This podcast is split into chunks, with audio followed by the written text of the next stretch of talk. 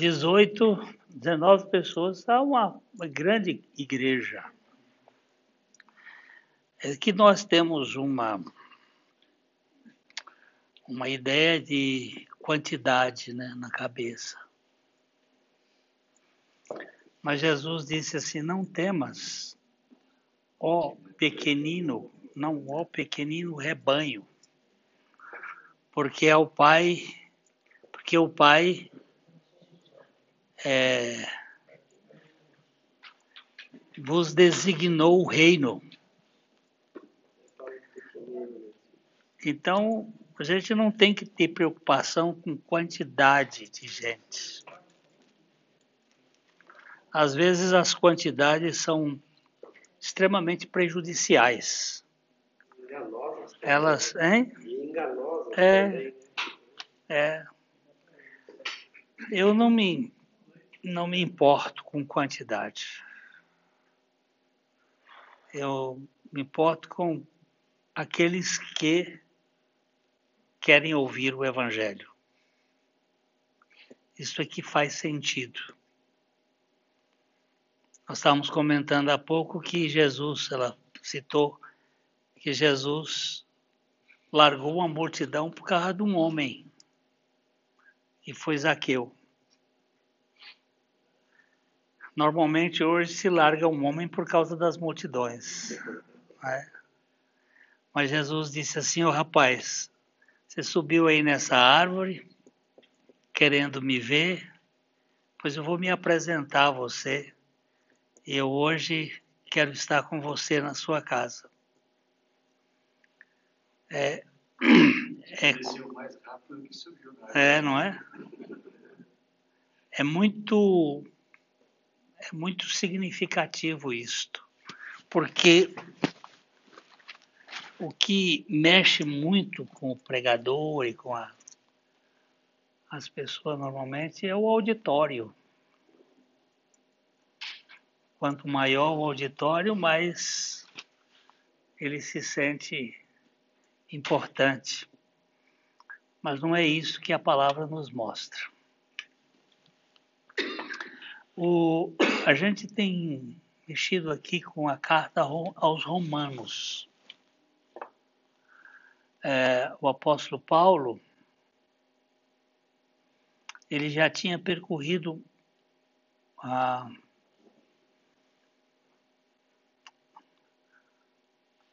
grande parte da Ásia, já tinha andado pela Grécia,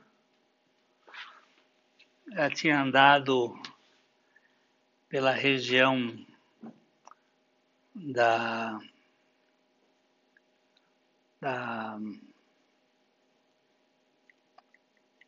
Síria, mas ele nunca tinha estado em Roma. E ele tinha uma vontade de ir a Roma. E ele também queria ir à Espanha. E ele orava a Deus por isto. É, ele queria dar a boa notícia em Roma. Roma era a capital do império. E ele tinha estado em cidades importantes como Éfeso. Ele teve na Grécia, em Atenas. Parece que Atenas foi o lugar onde ele ele cometeu um equívoco.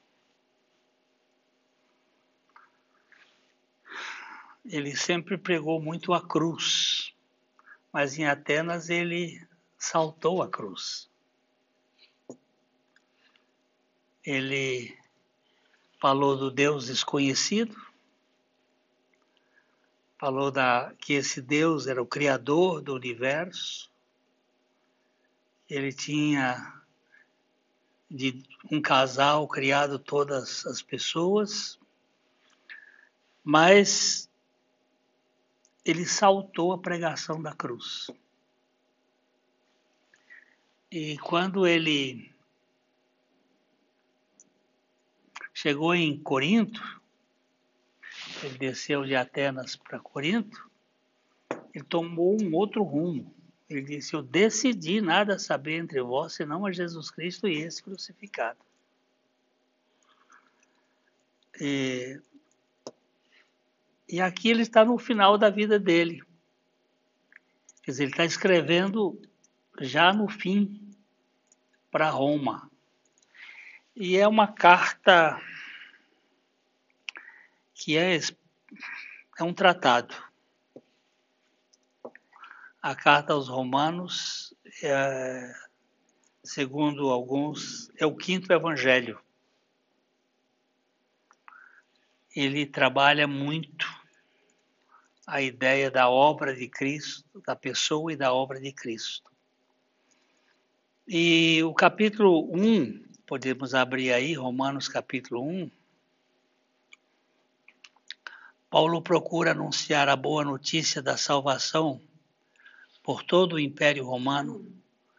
Por isso ele faz planos para visitar Roma, a capital do Império, onde já havia uma igreja cristã.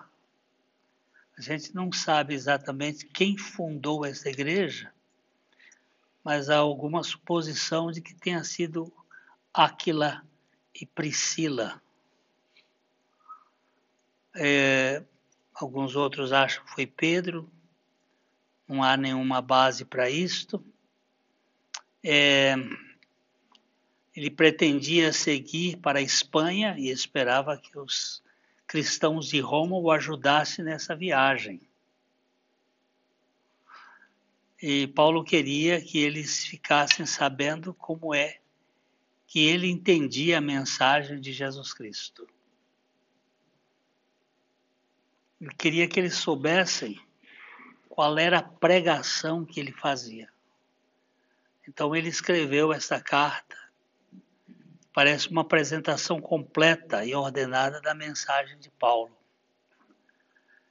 Depois de saudar os leitores, ele fala do seu grande desejo de conhecê-lo pessoalmente, conhecê-los. E Paulo anuncia a doutrina básica, o evangelho, que é o poder de Deus para a salvação de todos os que creem. E a primeira parte da sua epístola, é, Paulo mostra que todos os judeus e gentios precisam de salvação, pois todos pecaram e estão afastados de Deus. Depois, Paulo mostra como Deus, por causa do seu grande amor, salva as pessoas que creem em Jesus as quais, libertas do poder do pecado, agora têm uma vida nova, uma vida de paz com Deus e com as pessoas. Uma das mais bonitas passagens deste, deste, desta carta é o capítulo 8 de Romanos. Mas eu queria continuar seguindo aqui um, uma questão no capítulo 1, que é essa ênfase que o apóstolo Paulo faz do Evangelho. Vamos para o capítulo 1, verso 1.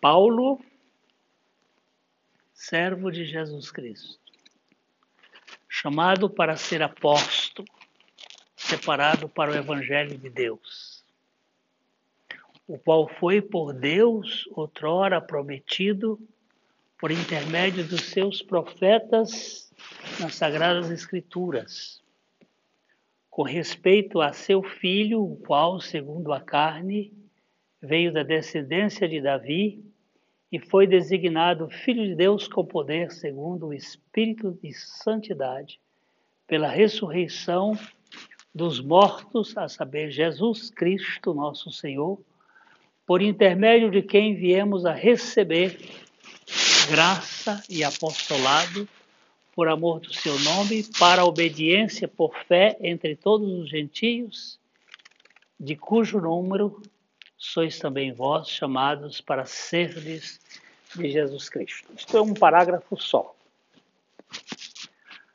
É uma é um fôlego só. Esse é o segundo parágrafo maior escrito por Paulo. O primeiro está em Efésios. E esse aqui é um no, no, no grego não tem nem ponto nem vírgula. Ele começa, baixando um pouquinho aqui, ele começa dizendo quem está escrevendo esta carta? Paulo. Quando eu vou aqui nessa palavra Paulo, eu vou encontrar que esta palavra é de origem latina, que significa pequeno ou menor. O nome dele antes era Saulo. E Saulo é um nome que deriva de Saul. É a mesma palavra para Saul, que foi o primeiro rei de Israel. E ele era da tribo deste rei, que era a tribo de Benjamim. O rei Saul era da tribo de Benjamim. E aqui nós temos uma coisa interessante. É ele que foi um membro ah, da, da liderança de Israel como fariseu, ele era um, um líder, ele era uma pessoa da nobreza grande, ele é transformado em Paulo. De Saulo para Paulo, não é só uma mudança de nome, é uma mudança de identidade.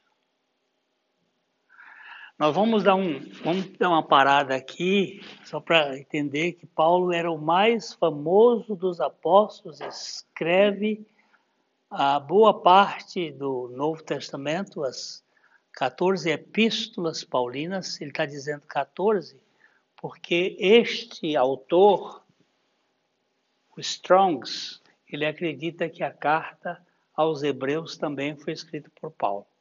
Eu também tenho essa tendência de achar que o estilo é paulino e que ele era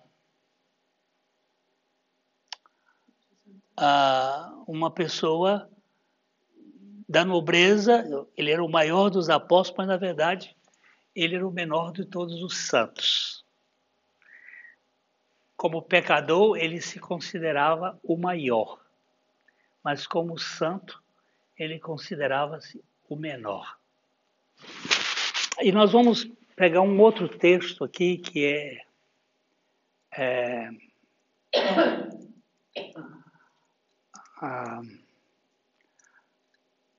Gálatas, capítulo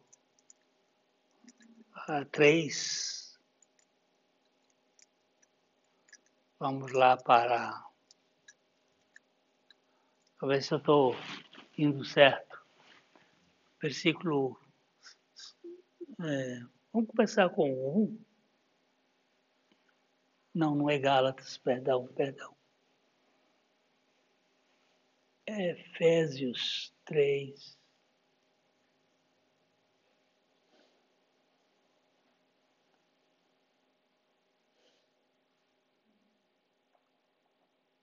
Três, um.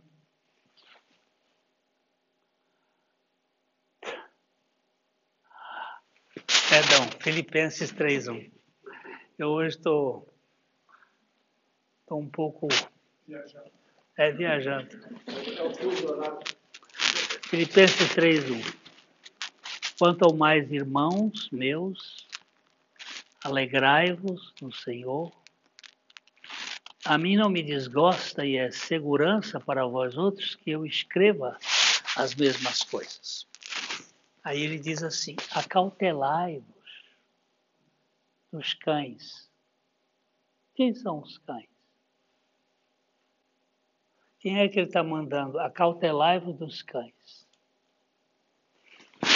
Eram os judeus da época que cortavam o prepúcio do pênis, estavam mais preocupados em ter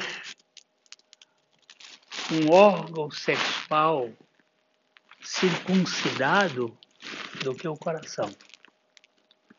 Ele disse: esses são cães. Eles acautelai-vos dos cães, acautelai-vos dos maus obreiros, acautelai-vos da falsa circuncisão. Porque nós é que somos a circuncisão, nós que adoramos a Deus no Espírito e nos gloriamos em Cristo Jesus e não confiamos na carne. Aí ele vai dizer quem era ele. Ele disse: bem que eu poderia confiar também na carne. Por quê? Se qualquer outro pensa que pode confiar na carne, eu ainda mais. Circuncidado ao oitavo dia, da linhagem de Israel, da tribo de Benjamim, hebreu de hebreus, quanto à lei fariseu. Ele está colocando aqui o seu background, a sua estrutura. Quem era Paulo? Quem era Saulo? Saulo era um judeu que foi circuncidado ao oitavo dia, como mandava a lei. Ele era da linhagem pura de Israel, ele era da tribo de Benjamim. É, agora nós só tínhamos nessa época as duas tribos, Benjamim e Judá, ele fazia parte, ele era hebreu de hebreus, quanto à lei, ele era fariseu. Isto aqui era o, o top, era o mais alto nível da liderança judaica. Os, o sinédrio, que era o espécie de senado e supremo e STF deles lá, ele era composto por gente que vinha dos fariseus, dos saduceus, dos herodianos, eles eram partidos políticos, e os fariseus era, eram assim, a espécie mais adequada entre eles. Apesar de serem extremamente legalistas, ele está dizendo eu era um fariseu, eu era zeloso. É, eu, eu era um perseguidor da igreja. Quanto à justiça que há na lei, eu era irrepreensível. Esse era o Saulo. Depois ele vai dizer assim: Mas o que para mim era lucro, isto considerei perda por causa de Cristo. Aqui tem uma lei de uh, lucros e perdas. Aquilo que parecia ser de muita importância, eu passei a considerar de só menos importância considerei como perda por causa de Cristo. E ele vai dizer: sim, deveras considero tudo como perda por causa da sublimidade sublimidade do conhecimento de Cristo Jesus, meu Senhor. Sublimidade do conhecimento de Cristo Jesus, meu Senhor, por amor do qual perdi todas as coisas e as considero como refúgio para ganhar a Cristo e ser achado nele, não tendo justiça própria que procede da lei, senão a que é mediante a fé em Cristo, a justiça que procede de Deus, baseada na fé, para o conhecer e o poder da sua ressurreição e a comunhão dos seus sofrimentos, conformando-me com ele na sua morte, para de algum modo alcançar a ressurreição dentre os mortos. Saulo, o top, entre os judeus, ele agora se torna Paulo, o minúsculo. Isto tem que acontecer também conosco. Nós somos frutos de uma cultura de altar, de uma cultura de meritocracia, de uma cultura de importância. Eu sofro com isso todos os dias. Ser visto, ser notado, ser amado, ser reconhecido, ser apreciado. E eu preciso de uma obra que me destrone, que me esvazie. Quando ele começa a carta dizendo Paulo, ele está adotando a sua identidade pós-regeneração. Capítulo 9 de Atos. Capítulo 9 de Atos.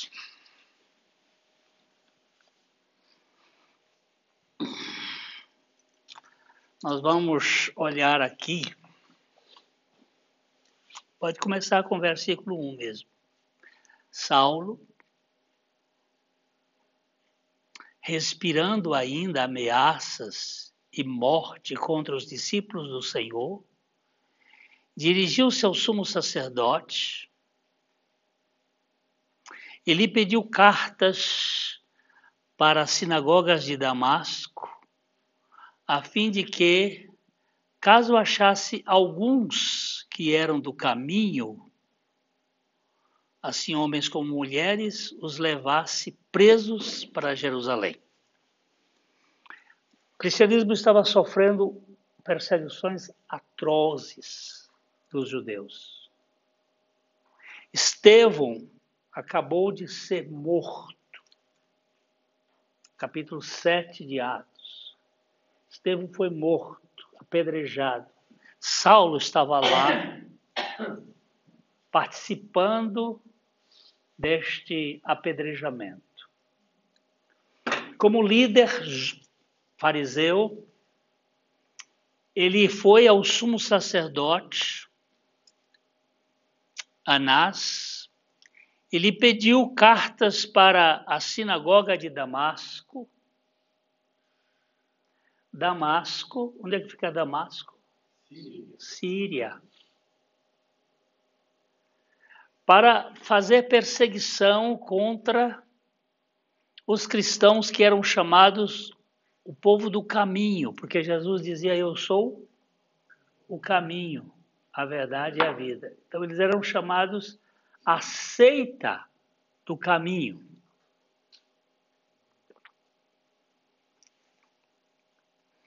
E ele queria levar cartas do sumo sacerdote para poder levar presos para Jerusalém aqueles judeus cristãos, que eram judeus por nascimento, mas haviam crido, para serem presos ou mortos.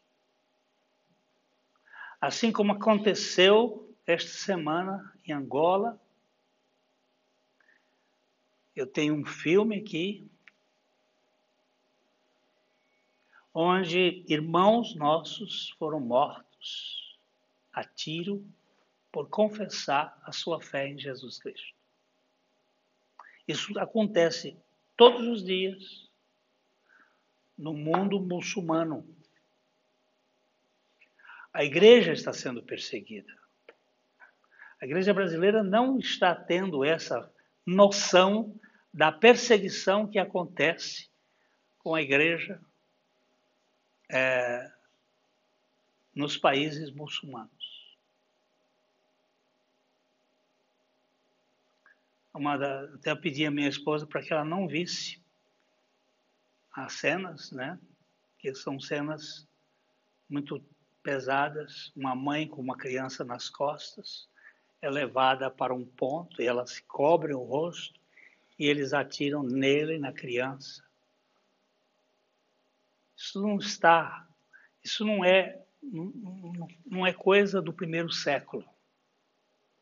É do século 21, acontecido semana passada, em Angola, um país de língua portuguesa.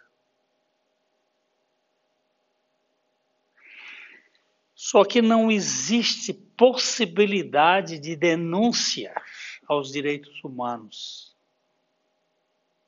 Nem a ONU tem interesse de mexer nesse assunto. Nós temos hoje, na região de Damasco, na região de, de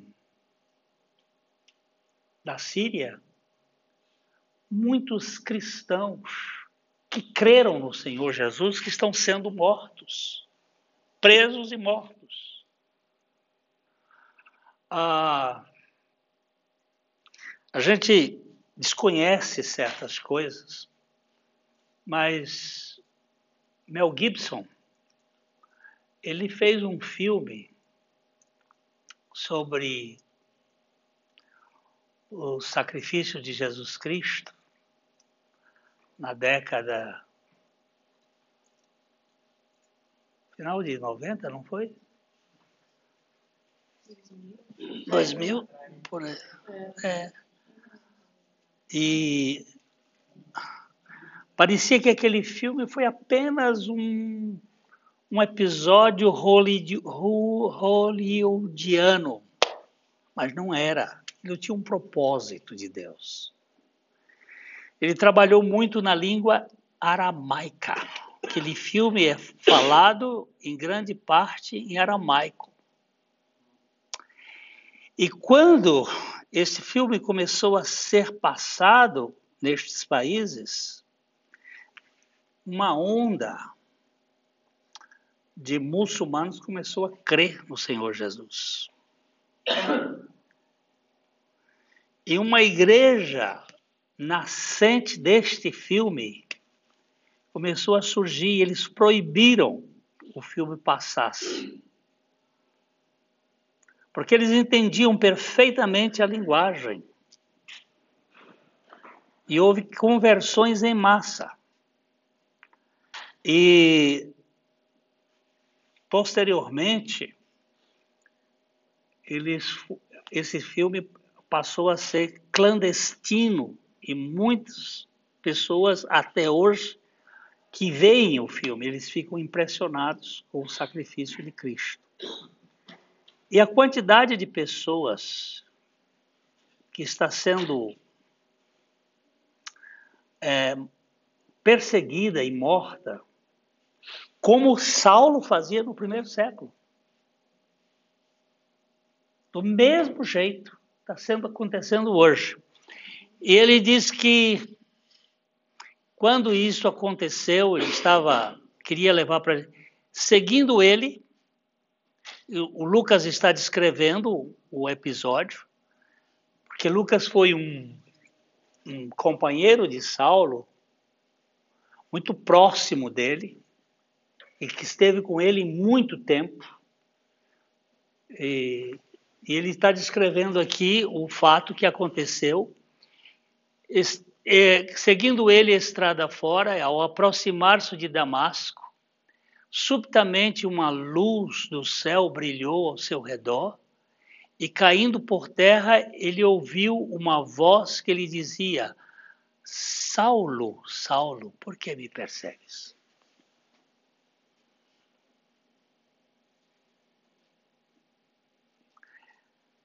No capítulo 26, ele vai dizer que esta voz falava em hebraico. É muito importante saber por que, que ela falava em hebraico. Ele não falou em grego e nem em latim, nem em aramaico. Falou em hebraico. Gente, por que que falou em hebraico? Saulo, Saulo, por que me persegues? E ele perguntou: Quem és tu? Quem és tu, Quirios? Que era o nome que é dado somente ao imperador. Aperta o dedinho aí, ó. Kyrios. Aquele que a quem uma pessoa ou coisa pertence, sobre o qual ele era o poder de decisão. Kyrios só se podia dizer para César. Você não podia dizer isto. Um judeu podia dizer Kyrios para Deus, mas ele não podia dizer isso para um homem. Nenhum homem para um judeu podia ser chamado Kyrios, a não ser César, que é a palavra. Como é que, como é que Hitler se chamava? Kaiser. Kaiser é Kyrios. Senhor. Quem és tu, ó Kaiser? Quem és tu, ó Kyrios? Quem és tu, ó Senhor? Quem és tu? E ele diz assim: Eu sou Jesus. Por que, que foi em hebraico? Porque em hebraico é eu sou, eu sou. Jesus significa eu sou a salvação. O nome Jesus, ele tem o sentido, aperta aí Jesus, esse nome aí é, é Jeová é a salvação. Yeshua, Yeshua em hebraico ele tem a formação do eu sou o eu sou. Por isso que no hebraico faz sentido. Jesus, ele diz assim: Yeshe Yeshu. Eu sou o eu sou. Eu sou aquele que falou com Moisés que ele era. E Saulo entendeu que não se tratava de outra realidade senão do Messias. E ele diz: ah, Eu sou a quem tu persegues. Mas Saulo não estava perseguindo Jesus. Jesus já tinha morrido e ressuscitado. Como é que ele estava perseguindo Jesus se Jesus não estava aqui? Aqui está a nessa expressão aqui está a doutrina da identificação de Cristo com o pecador. Quando Jesus morreu, quem morreu? Eu. Quando Jesus ressuscitou, quem ressuscitou? Eu. Ele, quando você persegue um cristão, você está perseguindo Jesus que vive nele. E ele diz assim: Eu sou Jesus a quem tu persegues, mas levanta-te, entra na cidade onde te dirão o que tu convém, que te convém fazer. Os companheiros de viagem pararam emudecidos, ouvindo a voz, mas não vendo, contudo, ninguém. Então se levantou Saulo da terra, abrindo os olhos, não podia ver. Aqui nós começamos, ele enxergava e passou a ficar cego, para depois enxergar e viver o resto da vida com deficiência visual. Paulo nunca mais viu direito, mas ele tinha uma visão espiritual perfeita ele passou a ter visão das coisas de Deus. Este homem, Saulo, foi transformado no minúsculo Paulo. Paulo, servo de Jesus Cristo, chamado para ser apóstolo. separado para o Evangelho de Deus. Esta é este, este é o início da carta aos Romanos. Quem é esse cara? Um cara que era um líder, que tinha uma importância e que no caminho de Damasco ele é nocauteado. E ele é transformado de um homem grande, no sentido da sua estrutura é, religiosa num pigmeu, num Paulo, num homúnculo, talvez porque ele fosse pequeno fisicamente. Tudo indica que ele era pequeno.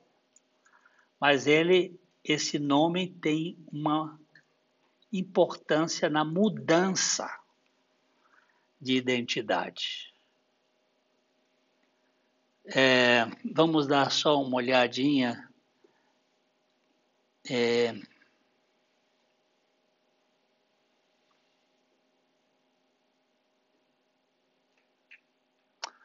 em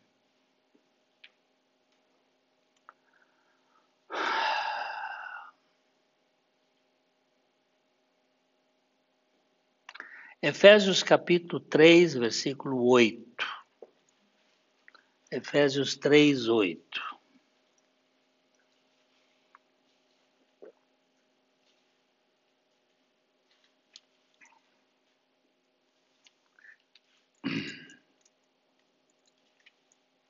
Como é que diz aí? A mim, o menor de todos os santos, me foi dada esta graça de pregar aos gentios o evangelho das insondáveis riquezas de Cristo. O que, que ele é? menor. Menor de quê?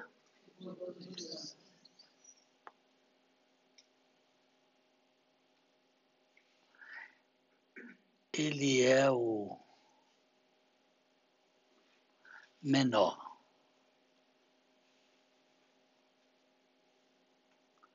Agora nós vamos dar uma olhadinha em 1 Timóteo capítulo 1, versículo 16. Ele, quando se considera santo, ele se considera o menor. Mas quando ele se considera ah, salvo, ele se considera o principal dos pecadores. Mas ele diz, primeiro ele diz assim, fiel é o quê? É a palavra e digna de toda aceitação que Cristo Jesus veio ao mundo para salvar os pecadores, dos quais eu sou o principal. Ele não disse eu fui o principal. Ele diz eu sou o principal. Mas por esta mesma razão me foi concedida misericórdia, para que em mim o principal evidenciasse Jesus Cristo, a sua completa longanimidade e servisse eu de modelo a quantos hão de crer nele para a vida eterna. O que, que é a obra do Evangelho? O que, que é esta obra do Evangelho é transformar gigantes em pigmeus. É transformar pessoas grandes diante da opinião dos outros em anões. Ou melhor, transformar independentes independentes. Quando é que você é salvo? Quando é que eu sou salvo? Quando, pela graça do Senhor, nós somos convertidos da nossa autonomia para a dependência de Deus. Quando nós somos convertidos da nossa suficiência para a suficiência de Cristo. Isto é a conversão. Não é quando você muda de uma igreja para outra, de um sistema para outro. É quando nós saímos da nossa presunção de que somos autônomos e passamos a ser teônomos. Deus agora é que vai nos governar. E ele, quando ele se vê como santo, ele diz: Eu sou o menor de todos os santos, nem sou digno de ser chamado de santo. Como apóstolo, ele disse: Eu sou o último dos apóstolos.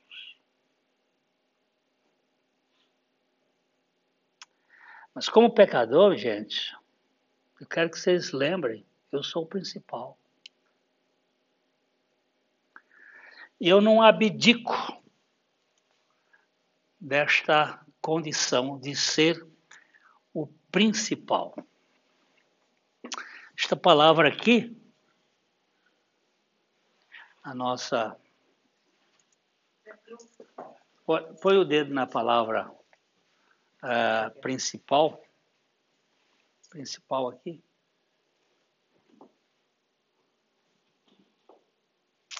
É, a palavra principal é protos, superlativo, primeiro no tempo, no lugar, é uma associação das coisas, pessoas, primeiro na posição, influência, honra, principal, também pode ser príncipe, porque o príncipe é o principal. Depois do rei é o príncipe. Eu sou o principal. O que, que você é o principal? Eu sou o principal dos pecadores. Sou o menor de todos os santos. Não sou digno de ser chamado apóstolo, mas como pecador, eu tenho uma consciência. Eu sou o primeiro da fila. E aí eu vou ter que disputar isso com Paulo lá no céu. Vamos pegar uma porrinha, sabe o que é porrinha? Aqueles três palitos de fósforos que você bota na mão, esconde aqui e faz aquele jogo para ver quem é que ganha. Pois eu vou ter que lutar com Paulo. Porque ele disse que é ele, eu acho que sou eu.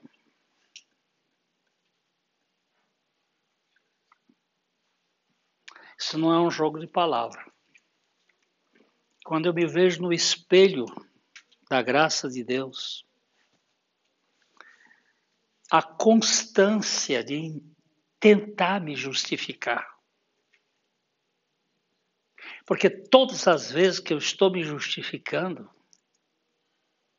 eu estou dizendo que eu me basto. Eu estou dizendo que Cristo não é suficiente para mim. Todas as vezes que eu estou acusando alguém, eu estou dizendo que eu sou superior a ela.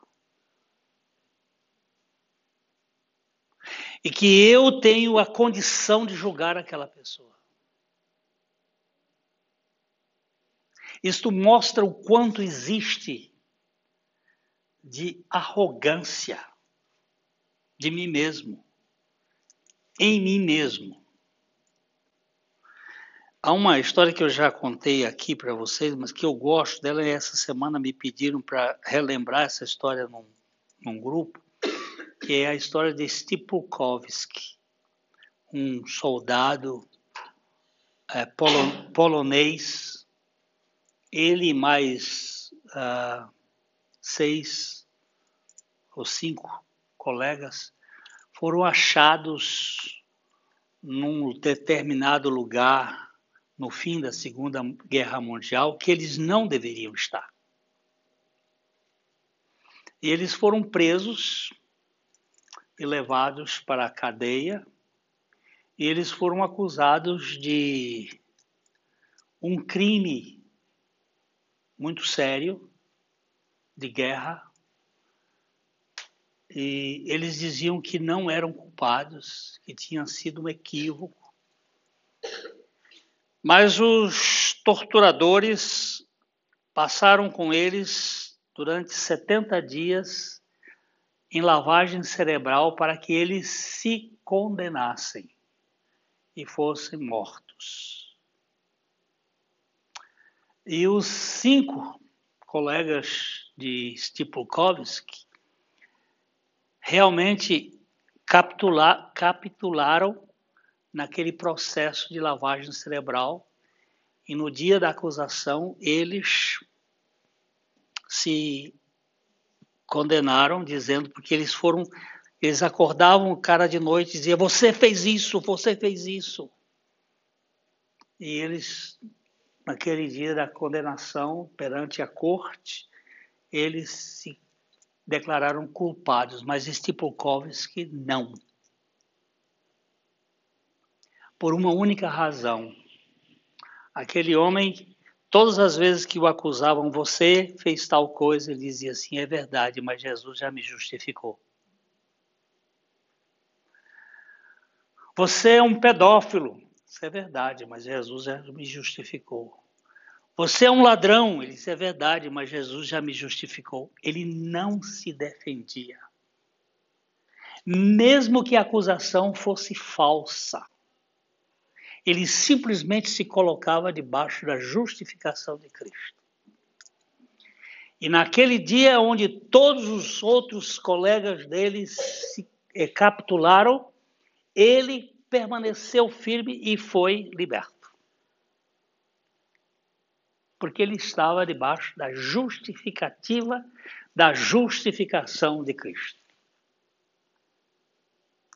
Quando eu me defendo, normalmente é característica de que eu estou usando a minha própria justiça como fundamento. Eu posso até explicar que as coisas não são desse jeito. Mas eu não preciso me defender se eu estou debaixo da defesa da justiça de Cristo. Por isso que ele, ele considera-se o principal, o principal, para que evidenciasse Jesus Cristo a completa longanimidade e servisse eu de modelo a quantos hão de crer nele para a vida eterna. E eu considero este versículo 17 como sendo assim o, o canto maior que ele disse ao Rei eterno, imortal, invisível, Deus único, honra e glória pelos séculos dos séculos. Eu sou um justificado, mas eu sou o principal dos pecadores. Escrevendo a carta aos Romanos, ele começa dando a sua identidade. Eu sou Paulo. Quem é você? Paulo. Quem é Paulo? O principal dos pecadores, que não é digno de ser apóstolo, e o menor de todos os santos, que está debaixo da suficiência de Jesus Cristo, que está debaixo da misericórdia me foi concedida misericórdia. Que palavra misericórdia? Aperta o dedo dessa palavra aqui. Ah, que palavra! Misericórdia. O aflito, buscar auxílio, ajudar o aflito, levar ajuda ao, miserável. Experimentar misericórdia. E a palavra latina, misericórdia, significa aquele que tem um coração de miséria, miserável, que se compadece. Eu recebi a misericórdia do Senhor. Eu tenho observado que os crentes, de um modo geral, são pessoas insuportáveis de se conviver. São chatas, são críticas, são julgadores. Concorda ou não? Hum? Eu sou uma pessoa assim. E nós precisamos conhecer esse Evangelho para nos desconstruir totalmente e tirar de nós toda a petulância e a arrogância e a soberba Voltando agora para lá para Romanos capítulo 1. Paulo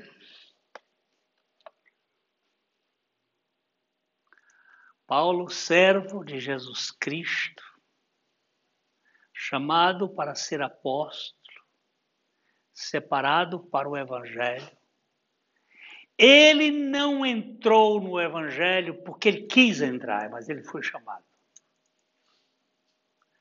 Ele não foi para o Evangelho senão porque ele foi separado. É Deus que nos escolhe.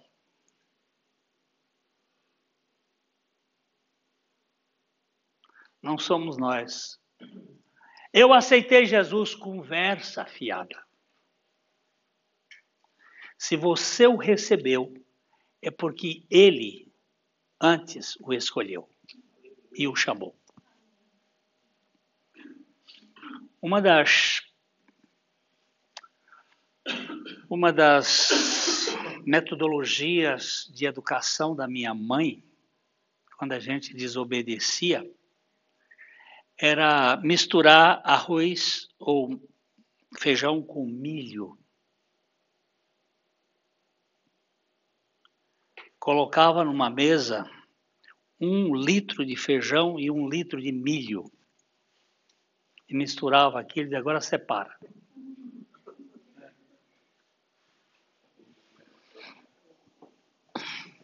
Aí você tinha que separar. Quando o castigo era um pouco maior, então eram dois litros de cada um. Então você tinha que gastar mais tempo separando. Ou então separar o arroz bom do arroz ruim, do aquele que tem problema, porque o arroz era pilado no pilão. Então, muitas vezes eu fazia esse trabalho de, em, em consequência do castigo por ter feito alguma coisa errada. Separar. Deus, ele tem um trabalho especial de separar gente para o evangelho. Ele faz assim, escolhi esse aqui. Por que, que o senhor escolheu esse aqui? Possivelmente porque é o pior. Vamos olhar isto em 1 Coríntios, no capítulo 1. 1 Coríntios, capítulo 1. Vamos dar uma olhadinha ali nos versículos 26.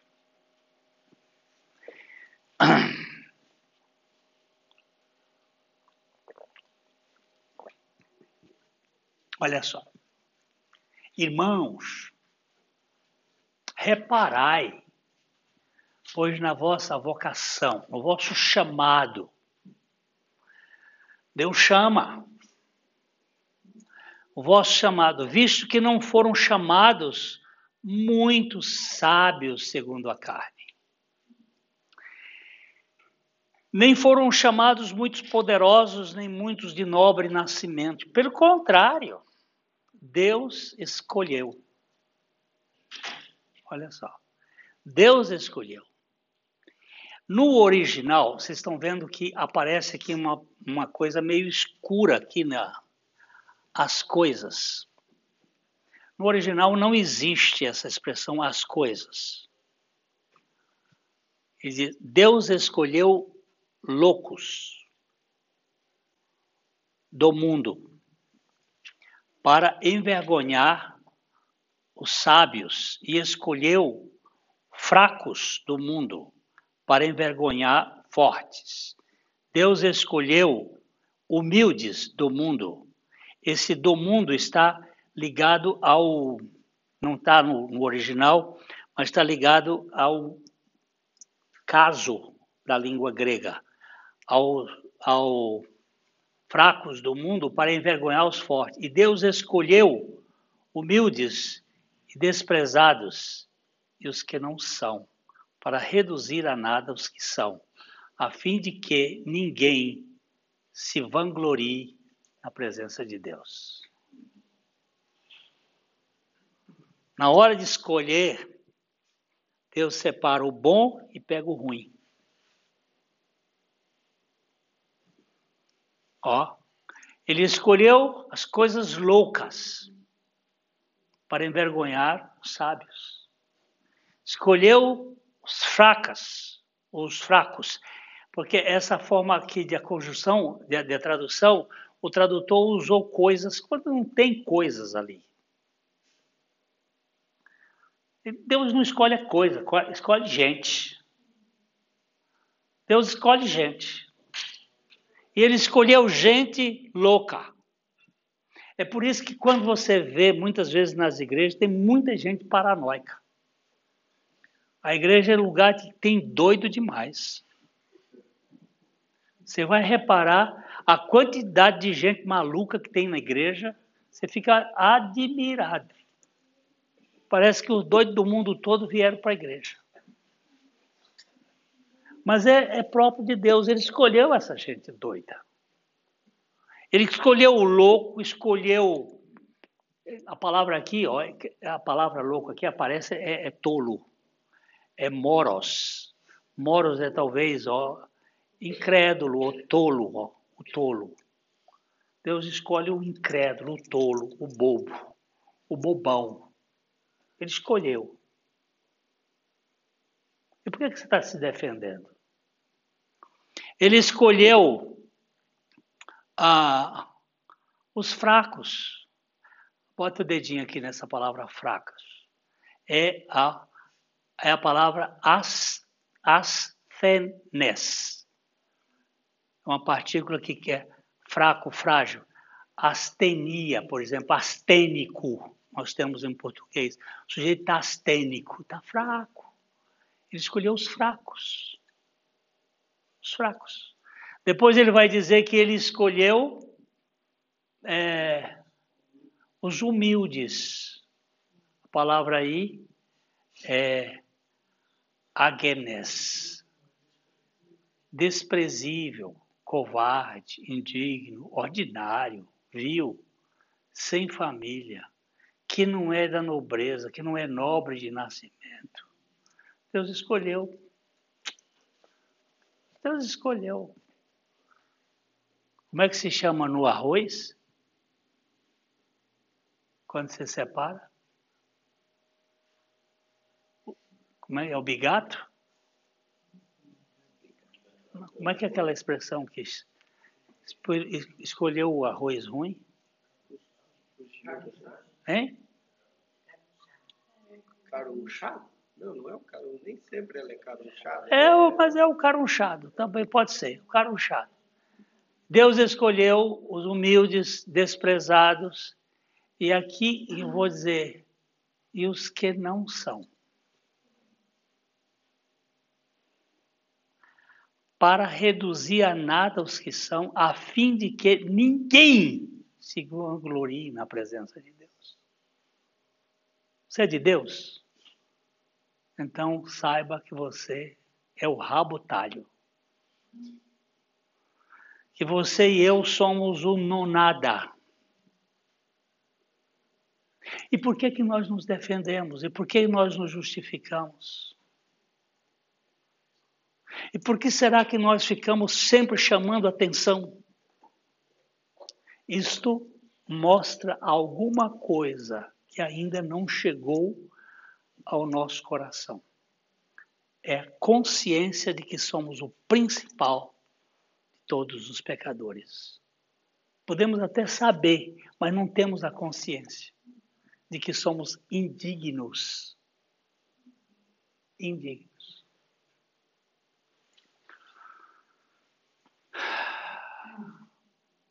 Aí, só um pouquinho mais, um pouquinho. Uh, ele diz: Mas vós, vós sois dele, em Cristo Jesus. Está escrevendo aos crentes lá de Corinto. Ele diz assim: Mas vós sois dele, em Cristo Jesus, dele o Pai, de Deus, o qual, isto é, Jesus Cristo, o qual se tornou da parte de Deus sabedoria, justiça, santificação e redenção, para que, como está escrito, aquele que se glorie, glorie-se no Senhor. Vós sois dele em Cristo Jesus. Ele fez uma escolha e nos colocou em Cristo Jesus. E o Senhor Jesus ali na cruz, Cristo Jesus. Eu sempre, é, eu sou, fui muito influenciado com um professor que era daqui de Curitiba. Na verdade, ele era de Florianópolis, de, de, de, Santa Catarina, depois ele veio morar aqui em Curitiba e depois ele foi para o professor Reinaldo Purim e ele tinha essa, essa preferência que a mim me, me, me mexe muito. Vamos baixar aqui um pouquinho, minha filha? Ah, vamos baixar um pouquinho mais.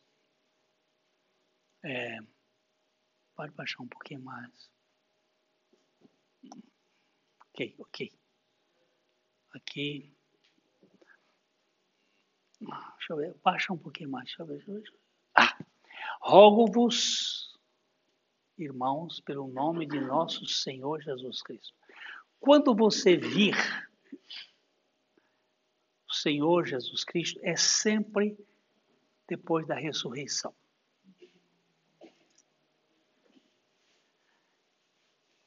que Cristo morreu e ressuscitou para ser Senhor dos vivos, dos mortos e dos vivos. Então, quando tiver esta forma, Jesus Cristo, isto aqui é depois da ressurreição. Agora, quando tem a expressão Cristo Jesus, é antes da cruz. Ou seja, Levanta um pouquinho aqui, vamos aqui, refiro-me de fato. Ó, Cristo é Deus. Pode subir. Pode subir, pode subir. Cristo é sempre a natureza divina. Cristo é a natureza divina. Pode subir. Tá? Palavra da cruz é loucura para os que se perdem, mas para nós que somos salvos é o poder de Deus. Pois está escrito: destruirei a sabedoria dos sábios, aniquilarei a inteligência dos instruídos. Onde está o sábio? Onde o escriba? Onde o inquiridor deste século? Porventura não tornou Deus louca a sabedoria do mundo, visto como na sabedoria de Deus o mundo não o conheceu por sua própria sabedoria, aprove a Deus salvar os que creem pela loucura da pregação porque tanto os judeus pedem sinais como os gregos buscam sabedoria, mas nós pregamos a Cristo. Cristo é sempre a natureza divina, crucificado. Como é que Deus pode ser crucificado? No Jesus histórico, Cristo Jesus. É, escândalo para os judeus, loucura para os gentios, mas para nós que somos chamados, tanto judeus como gregos, pregamos a Cristo, o poder de Deus e sabedoria de Deus. Porque a loucura de Deus é mais sábia do que os homens, e a fraqueza de Deus é mais forte do que os homens. Irmãos, aí ele vai dizendo, tá, tá, tá, tá, tá, tá, tá, tá, pode subir agora um pouquinho mais, pode subir, pode subir. Agora, mas vós sois dele em Cristo Jesus, que o qual se tornou da parte de Deus sabedoria, primeiro sabedoria, depois justiça, depois santificação e depois redenção, quando nós teremos os nossos corpos redimidos com toda a natureza. Aí você sobe um pouquinho mais. Irmãos, quando fui ter convosco anunciando-vos o testemunho de Deus, não o fiz com ostentação de linguagem ou de sabedoria, porque decidi nada saber entre vós senão a Jesus Cristo e esse crucificado. Ele mudou. O crucificado é aquele que levou os nossos pecados, nos fez morrer. Então, eu, como é que eu entendo? Cristo lá na eternidade. Ele se encarna e é Cristo Jesus e vem até a cruz. Quando chega na cruz, ele morre. Cristo Jesus. E naquela morte eu estava dentro. Aquele pacote era para mim. Eu precisava morrer. Ele ressuscita e cá do lado de cá ele é Jesus Cristo. Aqui, lá é Cristo Jesus. Aqui é Jesus Cristo. Mas esse Jesus Cristo traz os sinais dos cravos para sempre. Ou seja, eu já falei isso aqui uma outra vez, a trindade foi modificada. Como assim? Nós tínhamos o Pai, Espírito, nós tínhamos o Filho, Espírito, nós tínhamos o Espírito, Espírito. O Pai, o Filho e o Espírito eram Espírito no mundo espiritual. O, o filho entrou na raça humana e tornou-se um homem, tornou-se uma pessoa, Je Cristo Jesus.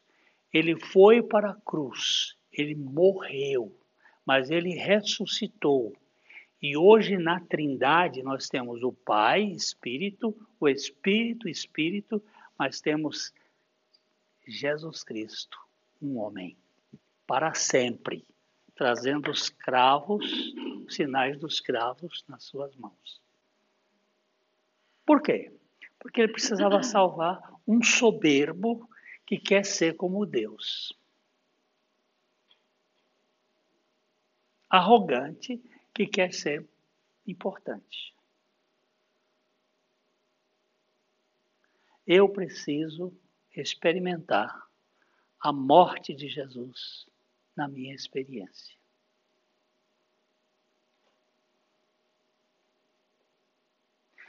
Não simplesmente como uma doutrina, mas como uma realidade espiritual. Não mais eu, mas Cristo vive em mim. É isto que Paulo começa a dizer: ó, o evangelho é este, gente ele vai gastar, depois do capítulo 5, ele vai gastar os capítulos 6, 7 e 8 para mostrar esta realidade, como foi que Deus fez isso em Cristo Jesus.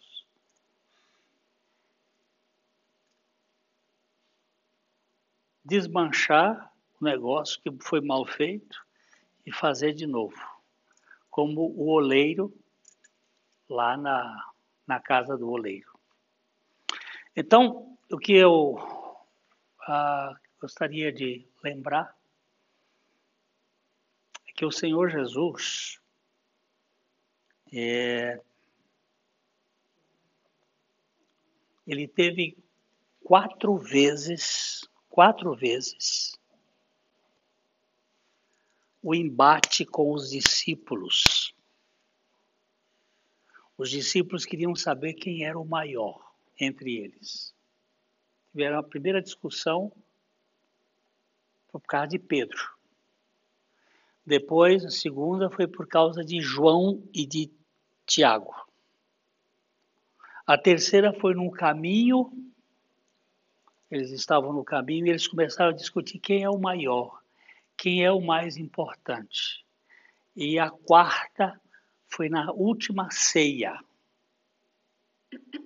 quando o Senhor Jesus pegou uma toalha, pegou uma bacia e se acocorou e foi lavar os pés E ele foi lidar com este problema que está em mim e que está na humanidade. Quem é o maior? Quem é o mais ilustre? Quem é o mais importante? Quem é o boss? Sal. Não é? Em vez de ser o boss, é o boçal. Quem é?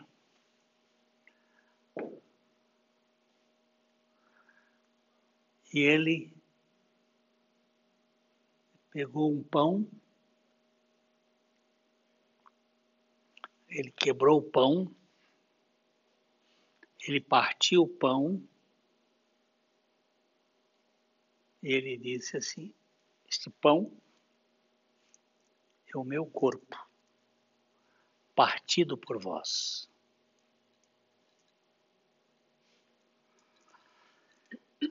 Este pão ele representa algo que vocês precisam experimentar na vida de vocês. Eu fui partido para vocês serem inteiros. No reino de Deus, só os quebrados podem ser inteiros. Deus precisa nos quebrar nos destituir de nós mesmos. E depois que ele fez isto, ele pegou um cálice e disse: Estou cálice da nova aliança. No meu sangue, não no sangue de bode, nem no sangue da, da, da novilha vermelha, é no meu sangue. E eu gostaria que vocês fizessem isso todas as vezes, em lembrança de mim. E essa lembrança é você entrar no clima e assumir que você e eu estamos carentes da revelação do Espírito Santo que aquela morte é a nossa. E que aquela vida é a única vida que nos dá sentido.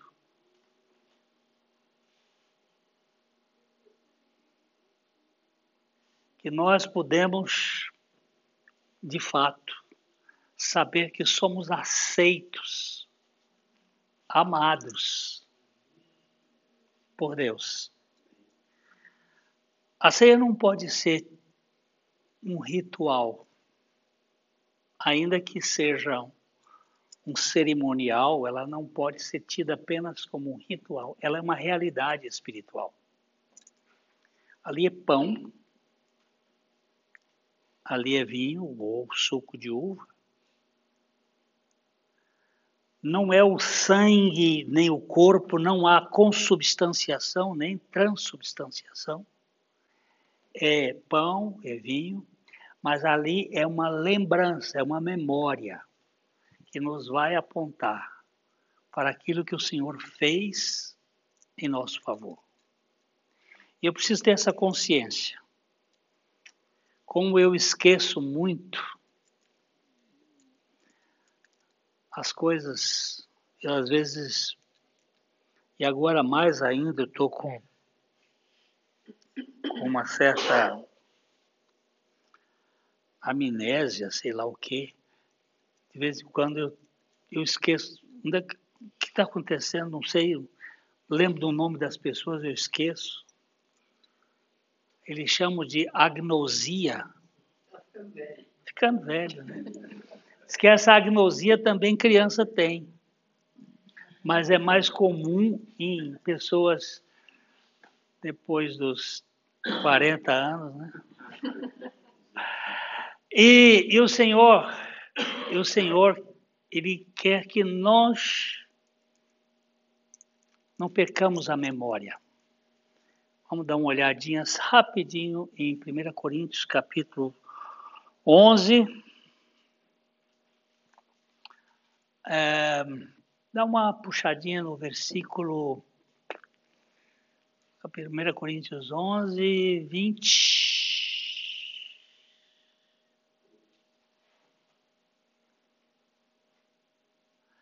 Aí ele fala assim, vamos pode baixar um pouquinho só, baixar, amor, baixar é baixando. É, eu sei disso. Nisto, porém, nisto, porém, que vos prescrevo, não vos louvo, porquanto vos ajuntais não para o melhor, e sim para o pior. Ele estava fazendo alguns louvores, falando algumas coisas que eles estavam fazendo bem feito, mas ele disse assim: vocês não estão fazendo a coisa certa. Porque antes de tudo, eu estou informado haver divisões entre vós quando vos reunis na igreja. E, e eu, em parte, o creio. Vocês estão aí querendo um.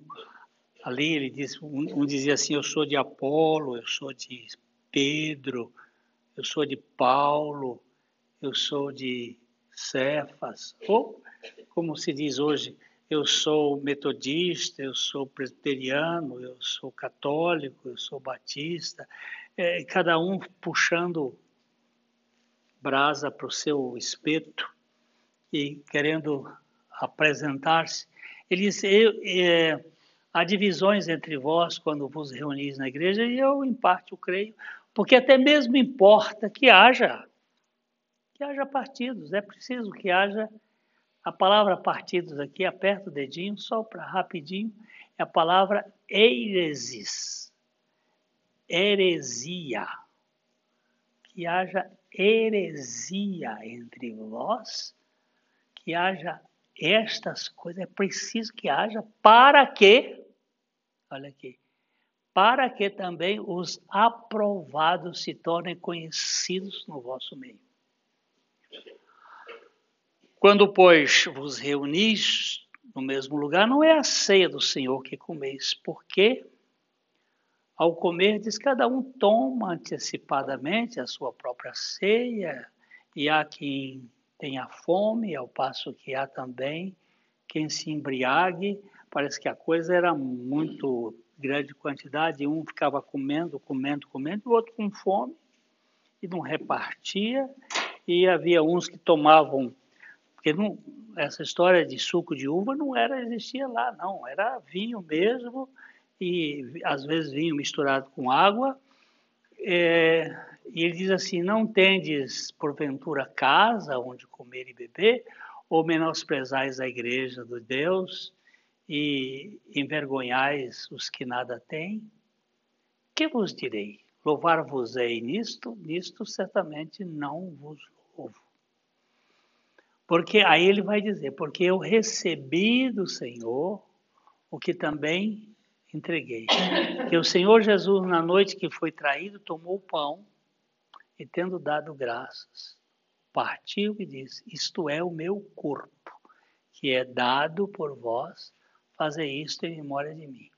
Por semelhante modo, depois de haver ceado, tomou também o cálice, dizendo: Este cálice é a nova aliança no meu sangue. Fazei isso todas as vezes que beberdes em memória de mim. Porque todas as vezes que comerdes esse pão e beberdes o cálice, anunciais a morte do Senhor até que ele venha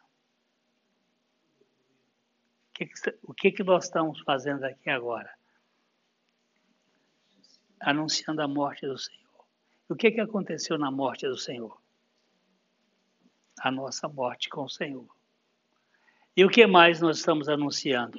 Nós estamos dizendo que o Senhor vai voltar. Que ele vai voltar. E eu acho que ele vai voltar breve. E as coisas estão se completando. Ele vai voltar já. Então, uh, algum pediu aí que a gente, nessa, nessa reunião, nós tivéssemos a oportunidade de participar desse momento de memória, de lembrança.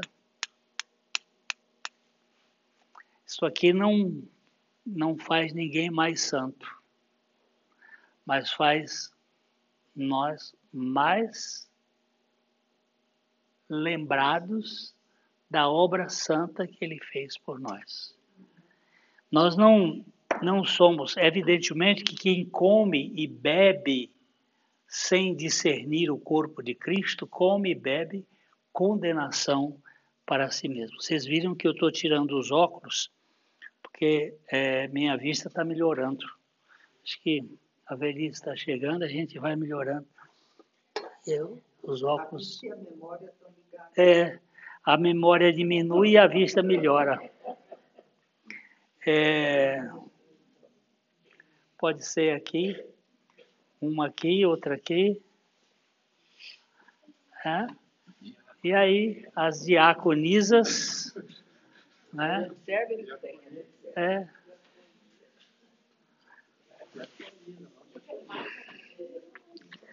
Nós temos que nos lembrar que o corpo de Cristo, corpo de Cristo, composto de todos aqueles que creem.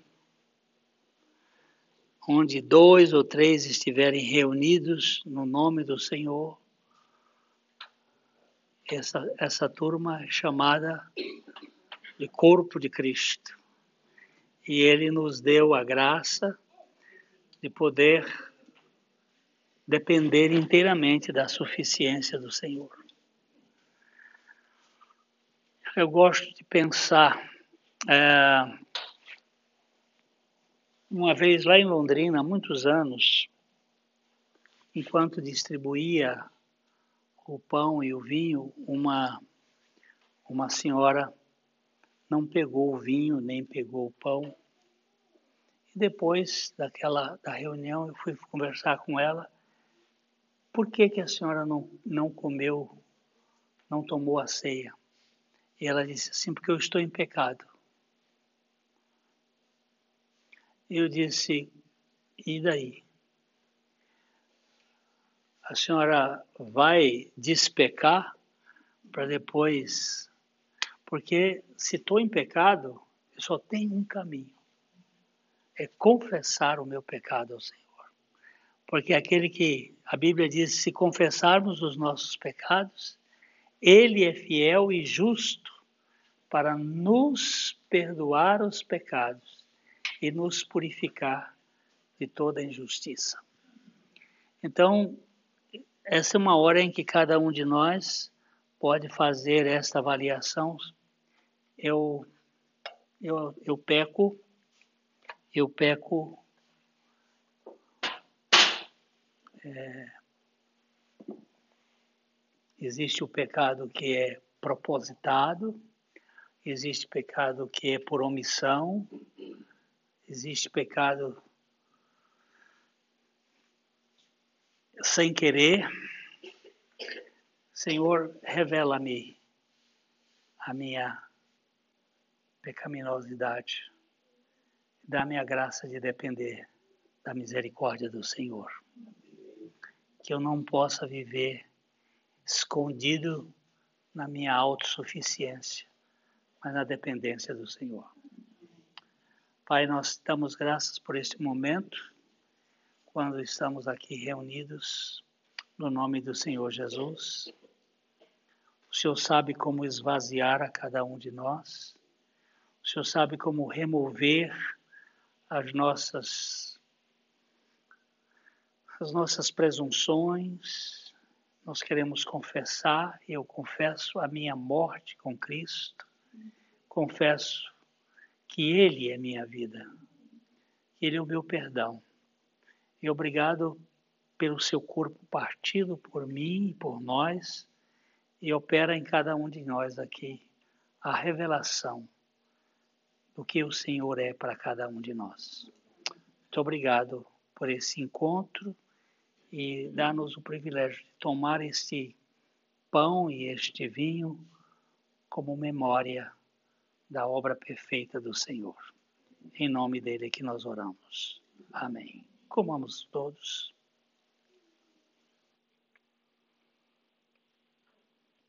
O Senhor, depois de ceiar, ele pegou o cálice na na época dele era um cálice único, hoje nós temos este cálice comum, não comum, mas é como se fosse um cálice único em que todos nós participamos do sangue perdoador de todos os nossos pecados.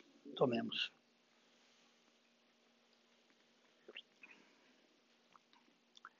Louvado seja o nosso Senhor Jesus Cristo.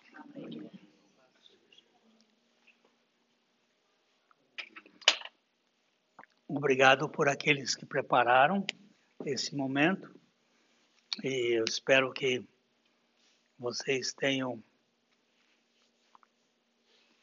uma semana na graça de Deus. Vocês estão vendo que minha garganta ainda está muito é, é pifada, né? É, mas a gente vai em frente. Né? E dê um abracinho no seu irmão aí, dê um cheiro nele.